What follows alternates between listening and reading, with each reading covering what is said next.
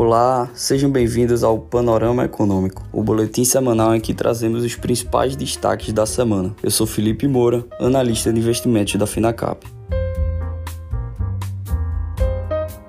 Ibovespa finalmente interrompeu a longa sequência de quedas e registrou a maior alta semanal desde maio, movimento alimentado pela trégua no cenário político, fechamento da curva de juros e bons resultados sendo reportados pelas empresas. A semana iniciou com o mercado respondendo com alívio à aprovação da PEC dos precatórios em segundo turno na Câmara dos Deputados, na terça-feira, por 323 votos favoráveis e 172 contrários. A proposta que passou na casa abre espaço para até 94 bilhões de reais em gastos do governo em ano eleitoral, incluindo aí os 400 reais do Auxílio Brasil, a serem pagos a 17 milhões de famílias. No Senado, que tem sido mais refratário às pautas do governo, a expectativa de partidos de oposição é que haja resistência maior ao texto. A sinalização de momento é que a PEC não vá direto ao plenário e passe antes pela Comissão de Constituição e Justiça do Senado, onde poderá sofrer alterações. No contraponto do alívio fiscal, o IPCA, divulgado pelo IBGE, surpreendeu e avançou 1,25% na comparação mensal em outubro, a maior leitura para o mês desde 2002. Diante do dado, cresceu no mercado a sensação de urgência quanto a uma resposta ainda mais forte do Banco Central para conter as pressões inflacionárias. Embora a semana tenha sido de alívio nos juros de longo prazo, o mercado precifica chance considerável de uma elevação superior a 1,5 ponto percentual na Selic em dezembro